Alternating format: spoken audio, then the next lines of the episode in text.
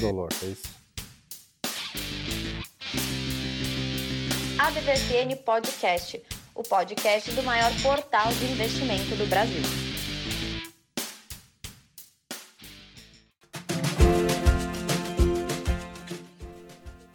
Olá pessoal, mais uma edição da DV FN Podcast, podcast oficial do maior portal de investimentos do Brasil. Eu sou o Haroldo Glombi e estou aqui. Sempre entra primeiro o Brasílio Neto. Brasa, bom dia, boa tarde, boa noite. Bom dia, boa tarde, boa noite, boa madrugada. Prazer falar com você, Haroldo Tramujas, e com você que está assistindo e escutando aí o nosso podcast. Tramujas foi citado. Tramuja Júnior, como é que está você? Olá, Haroldo. Olá, Brasa. E olá, ouvintes do nosso podcast. Tudo ótimo e com os senhores. Muito bem. Hoje estamos gravando no dia que eu vou virar o tal do jacaré. Então, o Tramujas também. E o Brasa já tomou a vacina. Então, estamos todos animados com isso e vamos lá, porque a semana foi legal também, já que estamos é, falando sobre investimento em saúde, aquela coisa toda lá. Vamos falar um pouquinho também sobre investimento da saúde financeira. Lembrando que essa semana lá a nossa gloriosa B3 chegou aos 120, passou, né? 127.621 pontos, passou e ficou né, o volume financeiro já somou mais de 30,2 bilhões de reais, então é uma recuperação aí bem interessante, né? O índice acumulou um aumento de 0,25% da semana, né? Influenciado muito pelo relatório de emprego dos Estados Unidos, que levaram aí, né, a essa vontade, né, da, da, pelo risco do, né, dos investidores, isso aqueceu um pouco o mercado no, no último dia aqui da Bolsa, nossa gloriosa Bolsa de Valores. Então subiu e o dólar também, o, do, o dólar acabou fechando a semana, né, hoje ontem, 5,05 centavos, uma alta de 0,18. Ameaçou dar uma baixada ali, né, mas aí acabou né, influenciado também por essa questão de uma postura mais conservadora do noticiário político aqui local, né? Então isso acabou dando uma, uma segurada aqui no dólar, então ficou nessa casa, então. Vamos então conversar com os nossos especialistas. Aqui é só para a gente abrir o jogo. Eu queria trazer duas notícias para vocês. Vocês entendem de tudo? Uma relacionada com a, a Uzi Minas e outra com a Marco Polo. Então vamos lá. A Uzi Minas, a empresa informou, né, que calculou o impacto positivo de 2,4 bilhões, né, antes do, claro, dos efeitos fiscais, é, no resultado consolidado de cerca de 1,5 bilhão de reais no EBITDA após a decisão do Superior Tribunal Federal sobre a exclusão do ICMS na base de cálculo do PIS e do CONFINS. A Brasa, é uma notícia até positiva aí para quem investe na Uzi Minas, né? O mercado realmente está esperando um, uma os papéis dão uma valorizada bem mais forte. Essa notícia aconteceu na quinta para sexta-feira, né? Bem, bem recente né, uma recuperação da economia, as vacinas, a gente acabou de falar de vacina, a população sendo vacinada devagarzinho, está melhorando um pouco, né? E, a, e, e, o mercado espera realmente que o um aumento da demanda interna de aço, né? Então, e com essa, com essa decisão aí do, do, da exclusão do ICMS, os Minas parece que vai bem obrigado, hein, Brasil? Vai, e o mercado de aço vai, vai se movimentar bastante uh, por dois, dois motivos, um, um bom e um ruim. O bom foi, é que a China está apertando lá os seus produtores, suas siderúrgicas locais, a diminuir a produção, porque eles precisam é, bater lá as metas do as metas anti-poluição, né? Uhum. Então, uma maneira que eles veem isso é diminuir drasticamente a produção de aço deles e com isso vai influenciar bastante o mercado de outros países. Uh, até quanto eles vão conseguir diminuir essa produção? Eles já tentaram algumas vezes, não conseguiram. Eles estão afirmando que, que o ano passado, de 2020, vai ser o ano que eles mais produziram aço, ponto. Então, essa é uma notícia muito boa, tanto para todas as siderúrgicas nacionais, que provavelmente poderão ter mais contatos, contratos lá fora. E a notícia negativa fica por conta de uh, para alguns, para alguns setores já não vai ter tanta, tanta procura. Por exemplo, já estamos vendo muitos arranha-céus é, começando a ser abandonados ou repensados ainda na, na fase de, de concretagem lá dos primeiros andares, porque estão percebendo, vamos alugar escritório para quem? Se todo mundo está trabalhando em casa e está gostando. Uhum. Então, essa é, uma, é mais do que uma tendência, é algo que as construtoras já estão vendo tanto que de uma hora para outra se passaram e eles mudaram o foco, né? Você já não vê tantos projetos assim do edifício mais alto, mas eles estão focando agora no mais diferente. Então são prédios redondos, são prédios até em formato, tem um até que estão tentando fazer em formato daquela fita Moebius que não tem começo nem fim. Então eles estão agora os escritórios de engenharia estão focando no prédio mais diferente e não necessariamente no mais alto porque não tem para quem alugar, não tem para quem vender. Não tem. Inclusive tem uma, no... tem uma notícia. Tá dizendo é vamos, vamos trabalhar em casa e tá bom assim. Tem uma notícia que saiu essa semana, Brasil. Eu tô tentando buscar aqui, uh, talvez eu traga semana que vem, mas enquanto eu vou falando aqui, eu vou buscando, é um e-mail que eu recebi essa semana, que é o seguinte: a, existe uma startup brasileira que fez um sistema em que a pessoa usa casa por aplicativo. O que que é? Eu, tô tentando lembrar o nome aqui, não achei aqui, eu prometo que na semana que vem eu trago essa informação, o nome certinho. Olha lá que legal, bem de encontro com o que você está falando, Brasil. E Tramujas, olha aí você também, uma, uma boa ideia para que a gente pode pensar aí para frente para a gente também tirar um troquinho aí, cara. Os caras têm um prédio, você, o, a empresa compra um edifício ou constrói um edifício, transforma inteiro ele. Então tá tudo certo. Você vai lá, o Brasa baixa o aplicativo de, dessa casa, desse apartamento, paga lá, quero morar aqui durante três meses, tal, tal, tal, paga, como Netflix, como o Airbnb, como qualquer outro aplicativo que a gente usa serviços aí on demand. E você tem direito a usar aquela casa durante aquele período. Você não precisa pagar, não precisa ter fiador, nada. Você vai lá e tá tudo certo. Claro, você tem que levar tua roupa, tuas pertences, disco, livro, qualquer coisa assim, você tem que levar. Mas tem móveis, tem roupa de cama, tem lavanderia, tem os talheres, tem tudo. Você só tem que chegar lá e usar, sobreviver lá dentro da casa como, como tem que ser. Passou um período, você, ah, puta, vou mudar pro andar de cima. Você pode escolher lá, muda, muda para cima, não tem problema nenhum. E o valor, o valor que você vai pagando mensalmente, como uma Netflix. Tá, tá a tendência tá indo para esse lado aí, Tramujas. O que você tá achando da, dessa uberização, inclusive, da residência, hein, cara? É, que, já, o... que já foi dos carros, né? É, as montadoras estão oferecendo carro por assinatura. Também, também. É, um, é um conceito que tem, tem, ganhar, tem ganho espaço, né? É um conceito que é difícil, a reversão vai ser complicada. Eu acredito que ele vai atingir uma camada bem substancial da sociedade, porém, e aí é o que o Brasa fala, e eu concordo também, está é, tá acontecendo com os carros, porém ele tem um, ele, ele, ele, ele peca ou ele pega num gargalo bem importante que é um gargalo social, que é o gargalo da, da nossa sociedade estar tá acostumada a, a, a ter o, o, imóvel ou o móvel como um bem. Então muita gente ainda tá com, com ainda repensa, ainda está muito presa no conceito de ter o seu carro, de ter a sua casa. Então é, para muita gente faz sentido sim essa moradia mais mais nômade, né? Que você pode escolher, você pode mu mudar e você não está tão preso nesse movimento comercial, mas como a nossa base da sociedade é muito portuguesa, e essa é uma discussão filosófica, mas é uma discussão importante de se fazer, a gente ainda acredita muito no investimento do tijolo, né?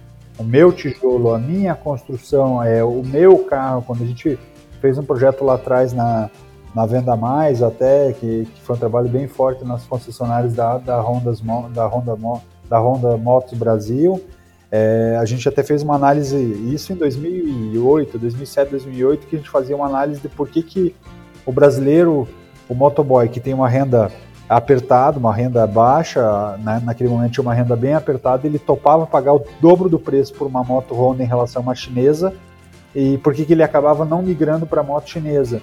E lá atrás a gente mapeou e entendeu que o motoboy ele, ele acabava investindo mais, o dobro do valor numa moto da Honda, porque ela tinha algum, alguns parâmetros que alicerçavam naquilo que a gente está falando, que é o comportamento da, das pessoas, o comportamento de consumo, de como o brasileiro enxerga mesmo uma motocicleta um bem. Então ele aceita pagar mais com a ciência de que aquele bem vai depreciar menos e quando ele precisar vender lá na frente ele vai ter uma perda menor de valor. Então são movimentos difíceis, né, de você atingir uma camada é, completa, mas eu acredito que fatia do mercado ele já começa a trabalhar, porque você pega uma, uma, uma juventude, uma, um pessoal mais novo que está mais acostumado com banco digital, que está mais acostumado a, a, não ter o próprio carro, já nasceu na geração do Uber, para ele não precisar fixar o custo num imóvel é, capitalizando é, parte do dinheiro e deixando parte do dinheiro no bem imóvel e jogando com, com os rendimentos desse imóvel, eu acho sim que faz sentido. Eu acho só que não é um movimento para grandes fatias de mercado, um movimento que vai acontecer. É, o, o que o Brasa falou dos carros, eu tenho recebido muita, muita informação em relação ao movimento que a própria Fiat está fazendo é, e tem sido um movimento bem forte nesse sentido, inclusive com cálculos bem agressivos. Os valores que eles estão oferecendo no carro de aluguel é praticamente pouca coisa mais do que uma prestação com a vantagem de você não pagar é, os custos de um carro. Então você Exato. pega lá um Toro uhum. é, que você faz a assinatura, você consegue hoje assinar um Fiat Toro por 3 mil reais, que seria o preço da prestação, mas ali já está embutido o seguro, manutenção do carro, já está embutido uma série de valores que você não vai ter a partir do momento que o carro não é seu, né? E uhum. você pode estar sempre andando com o carro zero quilômetro. Então você pode ir trocando e... isso dentro de uma assinatura frequente. E outra, Francisco, isso que você está falando, a gente já percebe essa mudança na sociedade brasileira, porque até um tempo atrás, quando você comprava carro no Brasil, você comprava o preto ou prata pensando já em vender. Porque Exato. se não fosse nem preto nem prata, você não conseguia vender. Agora, hoje, olhando pelas ruas, você já não vê essa dominância absoluta dessas duas cores. Então uhum. já é alguma mudança nessa da, da sociedade assim, que essa essa necessidade de ter um bem é, que possa ser convertido facilmente em facilmente em, em dinheiro pode ser facilmente vendido, já, já está mudando um pouco. O, a questão é, do, do, das cores é, é, cíclico, né? Se pegar, se pegar aqueles cartões postais, fotos da década de 60, 70, era um festival de fusca laranja, amarelo, Kombi é. azul, né? Até foi criada a expressão é, como é que é? Kombi, a cor azul calcinha, tinha umas determinações assim. Mas de fato as cores estão voltando e a essa questão que vocês estão falando é bem interessante. Eu tenho um exemplo prático aqui. A minha esposa tem um apartamento em Bogotá, é, minha esposa é colombiana, e tá complicado vender. Tá complicado vender. E o que acontece? A juventude hoje, realmente, eles não estão mais querendo. Antigamente, você queria ter a tua própria casa, teu próprio carro. Hoje tá tão fácil, você não tem que se incomodar. O carro, o cara pode sair de noite, o jovem. Quer dizer, agora não, por causa da pandemia. Mas teoricamente podia sair, beber faltasse problema nenhum, sem pegar multa, assim, né? Sem, sem sofrer acidente, tudo tranquilo. E a casa é a mesma coisa. Então, para você revender, hoje em dia tá mais complicado. Primeiro que o pessoal tá segurando um pouco, né? Vamos combinar. Ninguém tá, tá investindo tanto. E com essa facilidade de casa por aplicativo, acho que vai ficar mais difícil. O mercado imobiliário vai ter que se reinventar. Já está assim. Aqui no centro de Curitiba, acredito que nas principais cidades também, muitos, muitos empreendimentos já estão em home office, estão, estão abandonando prédios, prédios inteiros estão abandonados no centro Sim. esperando, né, Brasil? Sim. Isso é isso já passou da, da fase de tendência, já passou da fase de, de modismo e é algo que está aí para ficar, porque uh, as empresas estão pensando, Pô, mas eu vou gastar com, com aluguel, luz, etc, etc e os funcionários estão pensando, mas eu vou gastar é, 30 minutos, uma hora todo dia para ir trabalhar, ter que botar meu carro ou pegar o ônibus, condução, tudo, se eu posso fazer de casa. É, o, Isso grande, uma, uma, uma parte de, do, o, das empresas, né? O grande segredo dessa gestão e desse olhar de movimento de mercado é entender qual vai ser o tamanho da fatia. Eu não acredito Exato que 100% vá para não escritório, assim como eu não acredito que 100% vá para não capitalizar ou não investir o, o, imóvel, não, não colocar dinheiro no imóvel imaginando a valorização, até porque é difícil você transformar uma sociedade de maneira tão rápida e fluida nesse sentido. Mas eu acredito sim que vai ter uma perda, que já vai, vai já tem sido sentido uma mordida, uma fatia desse mercado indo para esses movimentos. Então é, é, é mais comum, é, não dá para dizer que 100% dos jovens não querem ter seu carro, mas é bem mais comum hoje a gente perceber que boa parte, é, uma parte significativa da sociedade já não preza mais para ter o primeiro carro, assim como o movimento de imóvel. Então é, começou também a surgir movimento de, de, de compra compartilhada de imóvel para tentar absorver em custo, você diminuir teu custo, então pensar no segundo, no terceiro imóvel, casa de verão, casa de campo, em que tem grupos, né, como se fossem fundos de investimento que você compra parte é daquele imóvel, você tem direito a, a ficar períodos específicos de imóvel. Isso não é um movimento novo. É, nós somos já já estamos sendo vacinados, então já não somos tão novinhos, mas a gente conhece o Candeias, a gente conhece uma série de movimentos que já faziam isso como, como sentido, só que era muito mais raro, né? Hoje a gente já enxerga isso como movimento de clube, então é, é o Resort Club e, e, vários pacotes pelo Brasil e pelo mundo que já contemplam esse movimento que vai fazendo a transformação da sociedade nesse sentido. Porém, no Brasil, enquanto uma casa ou um apartamento for construído com uma necessidade de ter carro, meus amigos, eu acho que essas duas coisas dão sinais de que vão ter longevidade. Carro primeiro, porque, por que eu preciso ter estacionamento para guardar o carro dentro de casa? Porque o carro para o brasileiro ainda é um bem. E por que, que eu tenho que ter um apartamento com, com, com, com, com estacionamento? Porque eu já enxergo, se eu não tiver isso, eu tenho dificuldade de fazer a revenda. Então, de volta, eu estou pensando na capitalização desse negócio. Não foi você, Tramujo, que comentou uma vez comigo, pode ser que eu esteja enganado, que um parente teu acabou comprando alguns apartamentos no, num bairro aqui perto, aqui em Curitiba, um bairro bem afastado. Não tão afastado, né? O, o Santa Cândida, onde, onde, sim, sim, onde, sim. onde morou o presidente Lula durante, durante algum tempo ali. E ah, maldade. Esperando, maldade. É, esperando ali uma valorização, você havia comentado comigo, e. Porque, ah, porque alguns outros bairros de Curitiba haviam desenvolvido, ido para frente, né? E ele pensou que ah, agora é vez desse bairro, que esse é um bairro que não, tem tudo para crescer e tudo mais, e ele investiu e não aconteceu nada. Também tem esse risco também de você comprar um imóvel pensando em, em, vender depois e uma região acabar não bombando, né? Também tem se ficar com um apartamento ali né? Engessado. Bem, bem né? lembrado, Haroldo. Esse Exato. exemplo que dei era do meu tio. Meu tio era médico, tinha capital, tinha dinheiro sobrando, mas não era investidor profissional. Então ele não analisava todo o cenário. Ele pegava parte das informações enquanto ele não estava com foco na medicina. E aí ele, poxa, estou dinheiro sobrando, eu tenho ouvido aqui que investir em imóvel vai rentabilizar durante um período. Foi lá e investiu no Santa Cândida naquela época porque ele acreditava que cada sala comercial que ele havia comprado, depois de um período, ele conseguiria revender.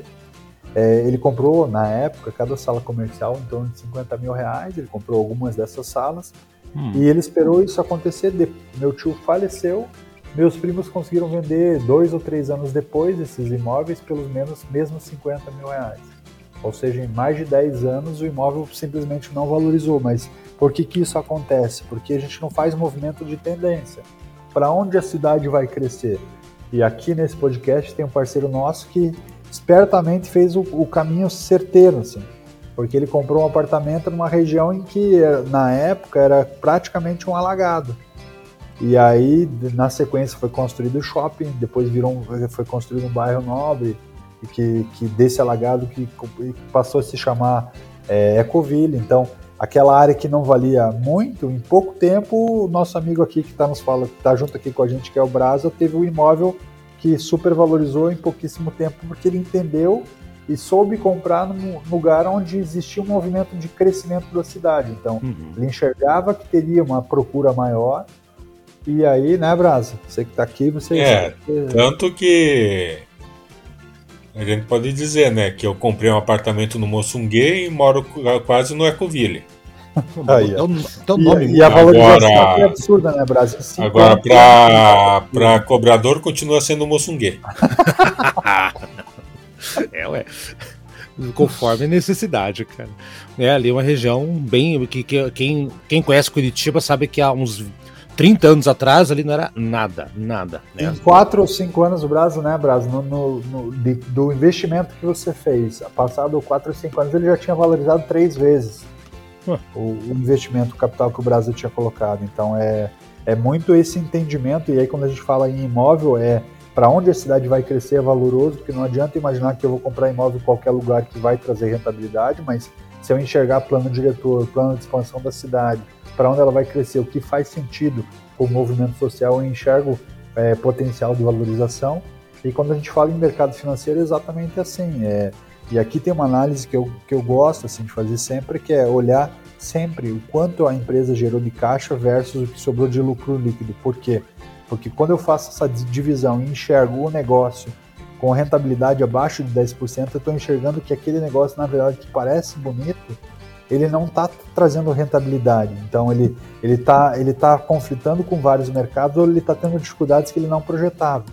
Uhum. E, e, trazendo isso como ativo, um ativo que virou virou estrelinha da bolsa no último ciclo é, a, é o ativo da Pets.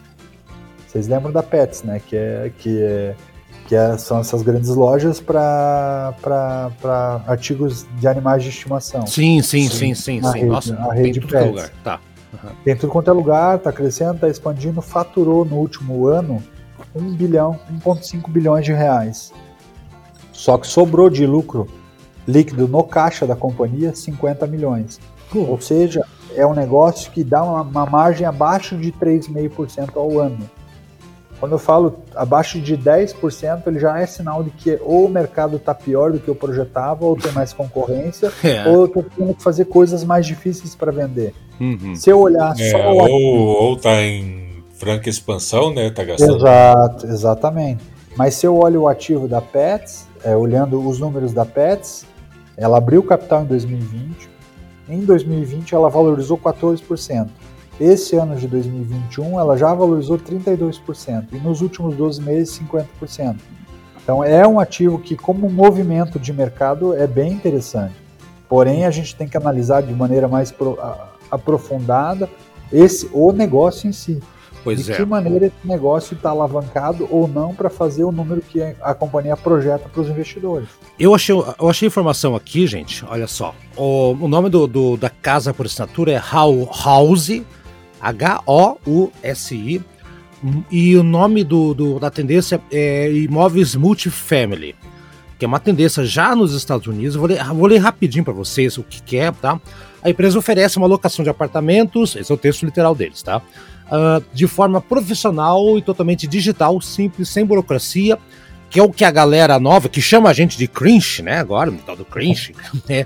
Esse, esse povo aí, vocês tomam café, vocês são cringe. Então, uh, sem burocracia e tempo predeterminado para moradia, com pagamento online, atendimento 24 horas por dia, só pode ser por dia, né? Se é 24 horas, os caras escreveram aqui, 7 dias por semana, óbvio. É um ecossistema de parceiros que oferece serviços exclusivos aos seus clientes. Para os investidores imobiliários, a House é uma alternativa ao modelo tradicional de gestão de locação, pois oferece uma gestão patrimonial mais eficiente, proporcionando, aí vai discorrendo aqui aquela coisa toda.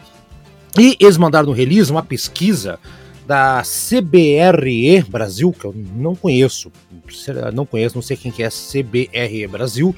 E de acordo com essa pesquisa, eles falam que 55% dos entrevistados já investem no mercado de multifamily e que mais de 70% pretende investir nesse setor nos próximos três anos.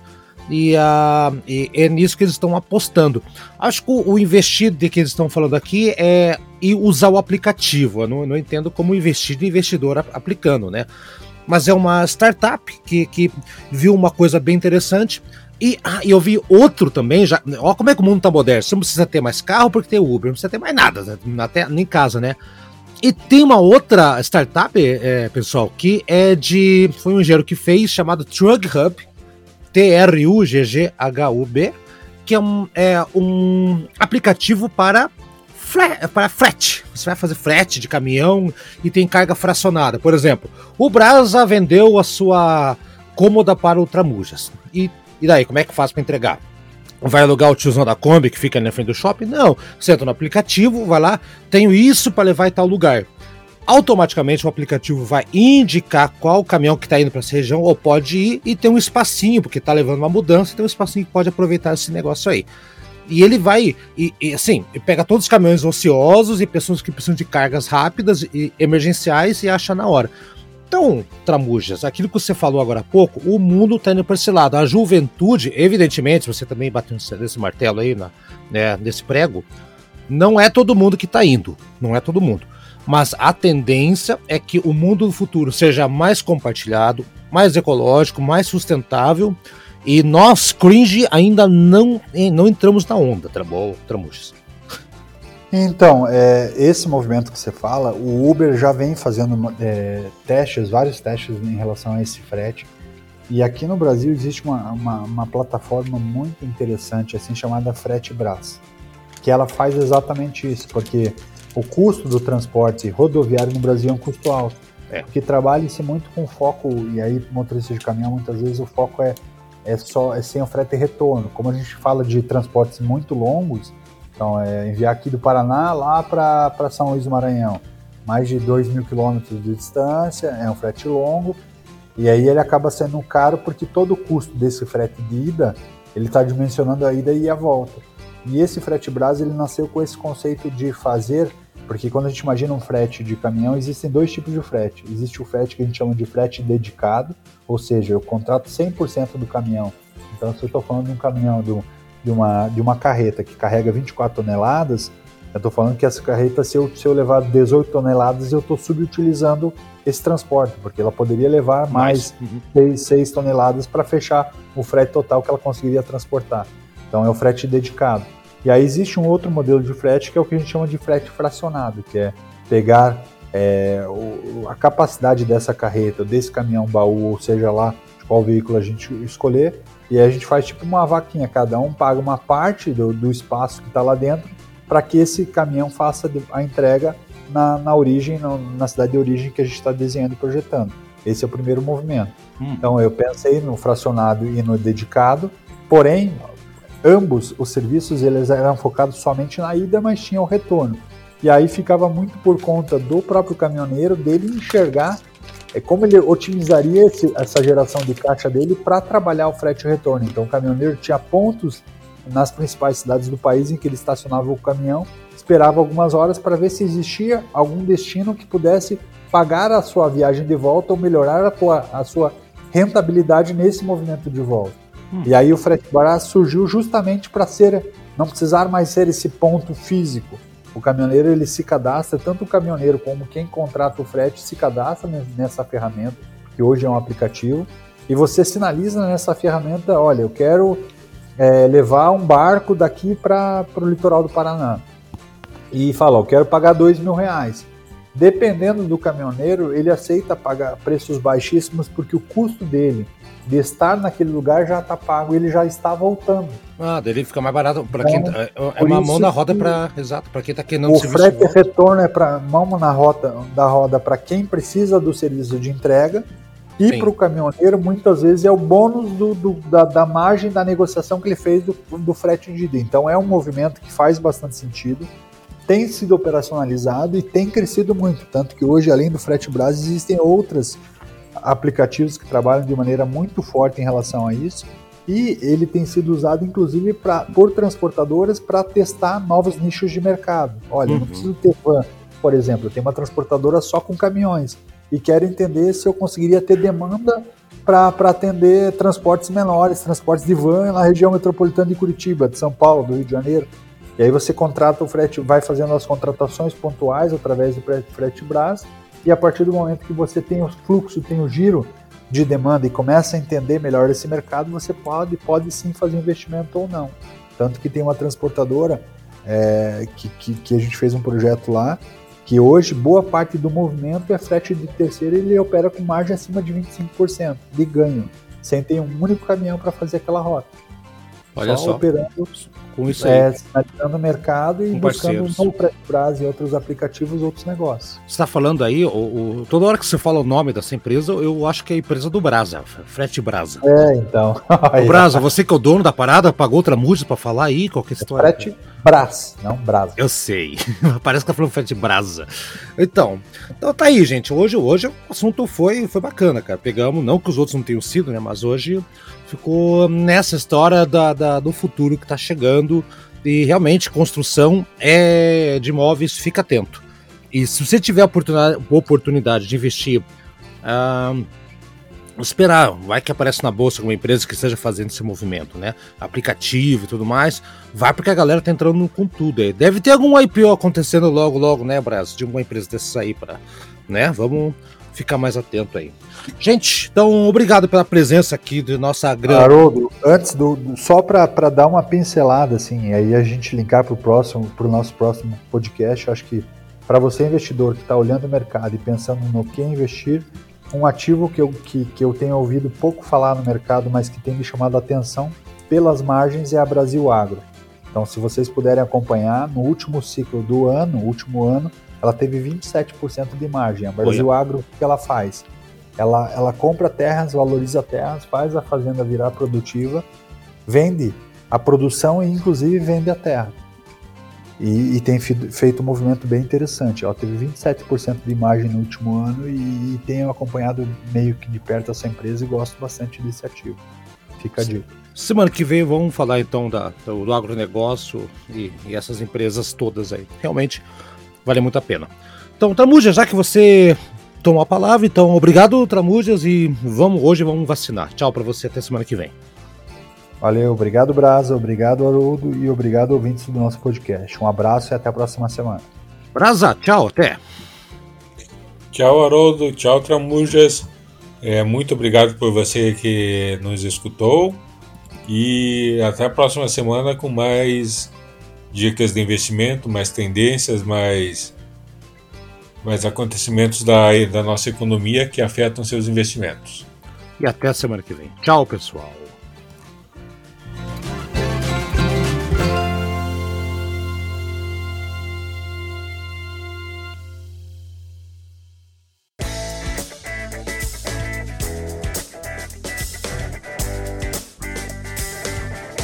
E aí, gostou do nosso programa? Semana que vem tem mais. Acompanhe a gente no Spotify, no Deezer, no Anchor, no seu agregador preferido. A DVFN Podcast está lá, hein? Dá procurada, compartilhe com seus amigos, siga a gente nas redes sociais e faça bons negócios. Eu sou Haroldo Glombi e na próxima semana tem muito mais informação para você aqui na ADVFN Podcast. Até lá!